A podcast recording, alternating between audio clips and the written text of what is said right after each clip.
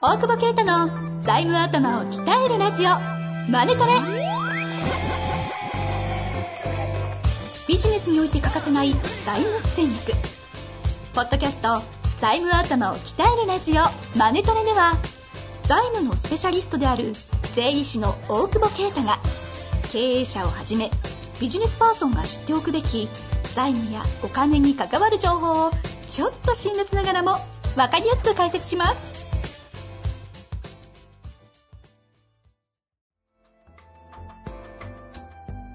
こんにちは、遠藤和樹です。大久保啓太の財務頭を鍛えるラジオ、マネトレ。大久保先生、よろしくお願いいたします。お願いします。いやー、先ほどね、ちょっとプレミアムを取った後だと、なんかこおしう、ゃべりだった感気じがが。ピリ、そう気がピリピリ。しゃべり切ったよね。しゃいべやいりたいや、そ、それを本番で言いますもうここ流してるみたいな言い方になっちゃうじゃん。いちょっとね、疲れてるからさ。や、でも、いや、でも、もうそんななんか最近どうですか最近ね、ま、なんかね、うん。やっぱでも、出張とかは戻らないからね、あんまり。まあ、別に行かなくてよかったなっていうのも、まあ、だいぶね、いやいや、減ってるわけじゃん。ズームでよかったり。あんまりないから、だいたいこの街にいるんだけどさ。この、この街に。そうそう。なんか、なんかね、もうちょっと行くとこなくなってきちゃってさ、なんかどこ行っても、顔見て知られちゃっててさ、俺一人で飲みたいんだけどみたいな。あ、声声かかけけらられれたたりりすす んじゃん。なんか別に、いや、いいんだよ。それたまにはいいんだけどさ、なんか自分のペースでもうなんか、3杯ぐらい飲んで家でネットフリックス見ようかなみたいな時もあるじゃん。はいでもなんか、帰ろうとかって時に来られるとさ、なんか帰れなくて、だんだん、で、最近ね、あの、銀次を見つけたんだけどさ、ほ目利きの銀次とかあるじゃん。はいはいなんかモンテロだけの、 さ、全然行ったことなかったんだけどう。、ありますね。あ、見つかんねえでいいなと思ってて。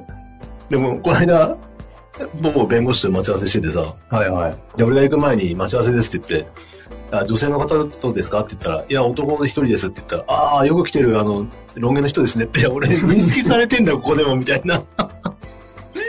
変なやつだなと思われてんだろうなと思ってさ。もう地元の街じゃないですか。でも冷静に考えたら、だって俺、2週連続銀次でサザエさん見てたもんなと思って。日中が覚えられる。覚えられる。見てないんだけどな。なんかサザエさんの時間だな、みたいな。ハッピーアワー終わったら帰るからさ、あの、お金ないと思われてると思うけど。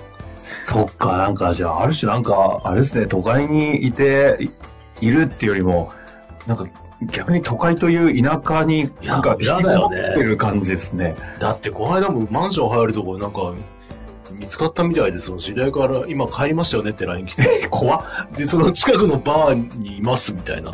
触られてんのいや、行かないけど、みたいな。誰だよ、それ。いや、もう、バー、なんかよよく会う人でさ、も変だう、スルーしたけど、本当行き場所なくなって、もう、カラーズバーで、そろそろカラーズバーやるかな。あ、そう、もう、よりプライベートなくなっちゃうじゃないですか。でも、いやでもいいじゃん、なんか、お客さんとか知ってる人だったらさ、全然知らない人と話してたって何にもないよ、そんな中身。 あんまり、なないよるね。ほどね。そっか、東京が村化しちゃってるんですね、大久保先生にとっては気づいたら。いや、もうほんと引っ越したい。ああ、引っ越した い。いやいや地方遊び来てた。もう自炊するしかねえかな、みたいな。ああ、炊飯器持ってなか冷った蔵んですけ庫、ど。冷蔵庫買うかな。ほんとね。さあ、そんな中でね、そろそろ本題の方にね、質問いきたいと思いますが、はい今日はですね、これ言っていいんだよな。内装系 YouTuber? 経営者の35歳。 どういうこ 内装系と YouTuber ってなんだ内装をやってんじゃん。内装屋でありながら YouTube もやってるってことみたい内装ですね。そう、調べたら出ちゃうんじゃないのそれはい。ちょっとすいません。今、ググってみたら出てきま した。マジで。やってるわ。あ、なるほど。内装のスキルをアップしたりしてるみたいですね。さあ、質問いきたいと思いますす。ごいね。やっぱすごいよね、内装の人ってね。なんか、いやー、あの人たちってなんかもう昔から尊敬の眼差しで見るんですけど、だってできないと思う今日もんでねす。よね。一生できる気しないですけど、あんなの。いやできないよね、 なんかね。できんのかなななんでみんなできる DIY とかやるじゃないですか、おーおー全然でも壁一つ貼れないですからね。なんかもう、シャシャみたいな。 確かに、確かに。ななんんだだろろううねね。結構ね、ヤンキーとか多いのにね。器用なのかな器用なヤンキーがなんのかなああ、そっか。全部ヤンキー、全員ヤンキーじゃないんだろう けど。でも大体地元とかはそうだよね。いや、だってね、よく玉乗って怖えなと思うけど、仕事してるの見るとめっちゃ丁寧じゃないですか。そうそうそうそうすげえなと。いや、本当にすごいなと思いますよね。確かまあまあ質問いきたいと思います。いつも楽しく拝聴させていただいています。ありがとうございます。今期で6期目なのですが、前半で大きく赤字になり、今期は赤字かななんて考えていたのですが、従業員たちの成長努力もあり、ギリギリ黒字に届きそうなところまで回復してきました。10月決算なので残り1ヶ月、よし、頑張るぞと意気込んでいたのですが、ん待てよ。銀行の見た目で赤字でも黒コロナのせいにできるんじゃないか。もしくはコロナなのに黒字なんて素晴らしい会社だなぁと評価をもらえると思います。そこで相談なのですが、このタイミングでいくと現金を残すためのギリ赤字、もしくは法人税をしっかり納めるギリ黒字、どちらが良いのでしょうか大久保先生の広い広い視野と知識でアドバイスをいただけたら嬉しいです。よろしくお願いいたします。大久保先生の本は全て購入させていただいております。ありがとうございねます。すべてってね、2冊しか出ていない。や、ちゃん と読んでるぞ。 いやいや、頑張れよ。えなんで意気込んでたのに、待てよにな ったの頑張れよ、とりあえず。なかなか面白い質問ですね。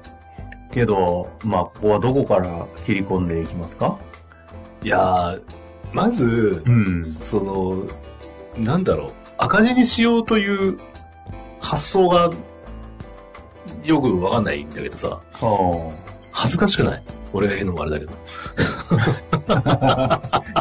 特損出しまくったおじさんが言うのもあれだけど。今年はあえてだ、あえてまあだからコロナのせいだっていうことであれば、その、うんまあだからどうしてもね、赤字だったら、えー、なんか、なんていうのえー、と、例えば特損出すとかで、あの、経常利益プラスにするとか、うん。しても最後上がったらしょうがないよね、みたいな話はまああると思うんだよね。それは調整だと思うんだけど、まあそもそも利益が出そうになってるのに出さないっていう選択があんまよくわかんないんだけど、けど、ここって、しかわもか最ん後ない頑、張ってくれてんだから。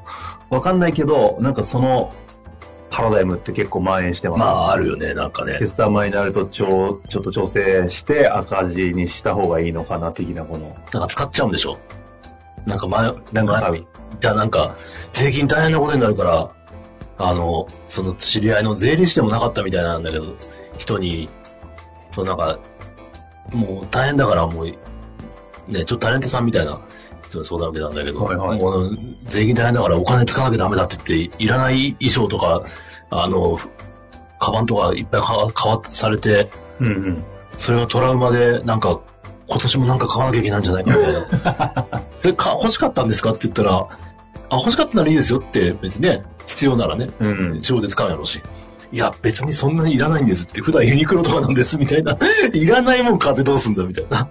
でも、やっぱ説明しても何回も同じこと言われんもんね。いや、言ったよね。そこについて合意したんじゃなかったっけみたいな。確かに。この話はでも、なんかあれですよね、違う角度でいろいろ答えてきてるはずなのに、やっぱりでも同じ質問が来るだって、いうことは俺、本すべて読んでんでしょそうですよ、ね。赤字にしろなんて一回も言ったことないと思うんだけど。そうね。だから、まあ、銀行もね、今は、そういう意味じゃコロナもあってってあるんだろうけど、うんうんコロナだっていうふうに分かるような、まあ、赤字だったらね。でもまあ、今ちゃんと黒字なのは黒字にすべきだろうし、黒字にするにしたって、あの、コロナの影響はこう、もし銀行取引ね、その、コロナに多分借りてると思うんで、うん。まあ、考え方としたら、なんていうのまあ、そもそもは、すうーん、なんていうかな。まあ、この人はちゃんとお金を使ったりして、赤か黒かを調整しようとしてるんだと思うけど、はい、はい。うん、なそうじゃなくてなんか、そうじゃなかったとしたらなんでいじれると思ってんだろうっていうのもまだ問題だよね。あ、え、いじるね。だってそうだよね。黒字にする赤字にするから。いや、本当にだからた、なんかね、最後に物買って赤字にしようと思ってって、今、10月決算だから、これギリギリ間に合ってるのかなうんあうん。ギだリいやいや、これ間に合わせますよ。本当だ。い や、それで急いでやんだんじゃないの頑張って、ちょっと23の週にはリリースしますので、聞いていただけると嬉しいですね。だから、はい。で、その場合は、間違いなくお金減るから、あの、税金よりも何回も言ってるけど、うん。だから、現金を残すために赤字にはならないよね。現金減らすために赤字にしてるってことになるし。はい。はい。うん。で、でもえー焦点はみんな税金を納めるってことに対する抵抗みたいなものが蔓延して確か赤に字という選択肢が出てくるんですかね。でもギリ黒字だったらね、別に大した法人税かかんないだろうしさ。あまあ確かにそう。うん、しか、いや、でもそれを言い続けてもやっぱこう、上がなるっていうことは、うんね、なかなか、あれだね。はびこ、はびこってるわけではすびよ。こってるこののはは。ね。うん。で、あとは銀行の見た目を気にしてるみたいだから、いはい取引あるんだろうけど、えだからその場合、やっぱり、なんかいじってどうこうというよりは、ちゃんと、こう、頑張ってリーグがそうしそうなった結果、で、それにコロナの影響があるなら、さっき特損とかで、ちゃんと銀行に説明して、で、コロナ融資は終わるから、ここから、またプロパーとかの取引になってくるわけで、ねうんうんまあ、業界もそうだけど。だかえら、はいそういう意味では付き合っていくなら信頼関係を作ってちゃんとプロパイル氏が出るような感じを考えておかないと、なるほど。うん、やっぱ今ね、もう貸し切ったし別にいいやって重要じゃない先をあんまり相手にすることもないじゃんか。だって別にね、自分のリスクない金貸して国から金利もらってんだからさ。で、当面貸す理由もないだろうしね、投資ななかったら。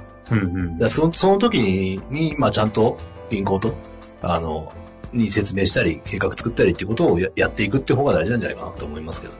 うん。なるほど。まあ確かにでもここからは、とあの、プロパーが、トッププロパーをどう、ちょちゃんと銀行とちゃんと交渉していくのかっていう、あの、なんていうんですか、時期に入ってるっていうのは、確かにそうですよね。もうそ、そういう時期だと思うよ。一段落してるから。あまああ、今すぐプロパーじゃないけど、はいこの決算がどうで、今期こうなりますみたいなので、きっちり結果出していくっていう時期にもう入ってるんじゃないかなって。なるほど。うまあ、その話を聞いた上で、えー残り1週間の、多分、配信の時には ね、1週間の今朝だっていう状況だと思いますけど、ん。ね。頑張っ、頑張り切ってることを願って、願ってますね。よし、頑張んなくていいやってね、赤字なのに今言われてもみたいになっちゃったら困るよね。 仕事は頑張ってください、とにかく。ですねはい。まあ、ぜひ、また定期的に7期目もね、質問お待ちしておりますので、ぜひ頑張ってください。というわけで、岡本先生、ありがとうございました。ありがとうございます。本日の番組はいかがでしたか番組では大久保携帯の質問を受け付けておりますウェブ検索で「税理士カラーズと入力し検索結果に出てくるオフィシャルウェブサイトにアクセスその中のポッドキャストのバナーから質問フォームにご入力くださいまたオフィシャルウェブサイトでは無料メルマガも配信中ですぜひ遊びに来てくださいね